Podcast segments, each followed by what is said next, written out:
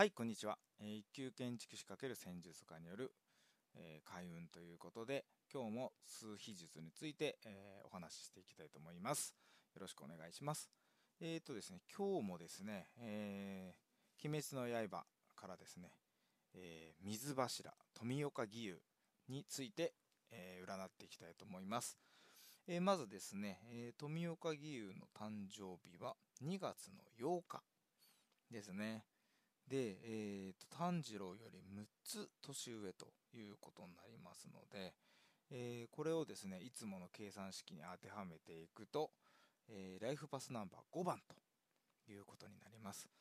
でではですね5番の方の性格を、えー、読んでいきましょうかね。うん。え、5番ということはですね、えーと、四角を枠を超えた、まあ、既成概念にとらわれずに、えー、枠の外に行ってみたいというのが5番の方になりますね。うん、ですから、まあ、まあ、考えようによったら自由であると。うん、決まり事にとらわれたくなくて、えー、決め決めつけられたくないという、えー、のがありますね。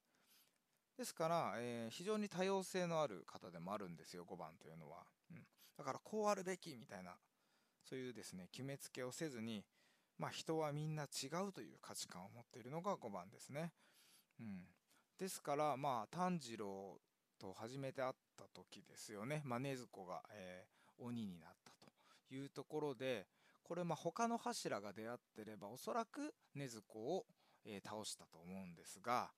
えー、富岡義勇であったからこそ、禰豆子を生かしてあげたんじゃないかなと。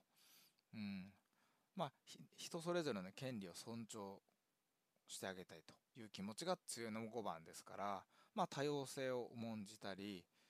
うんまあ人間そのものに関する関心が高いのかなと、いうことですね。で、まあ、物質的なものより精神的なものを重視しますんで、えー、までどうしてそう思ったのかとか、まあ、感情の流れを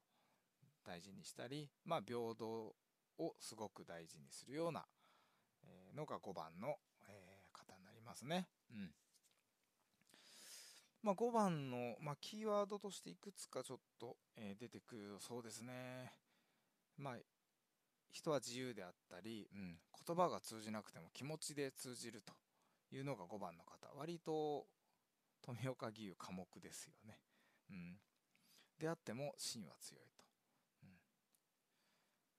まあ、不幸も全て、えー、生かせるとか。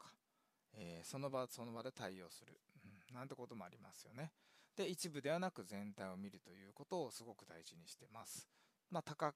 的に物事を見ていったり、うん、そうですね。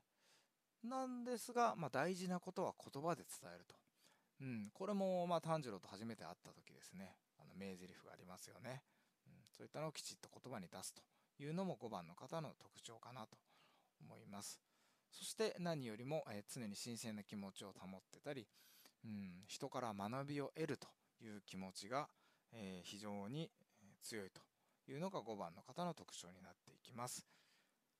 はい、えー、いかがだったでしょうか、えー、今日は富岡義勇を占ってみました。次回お楽しみにありがとうございました。失礼します。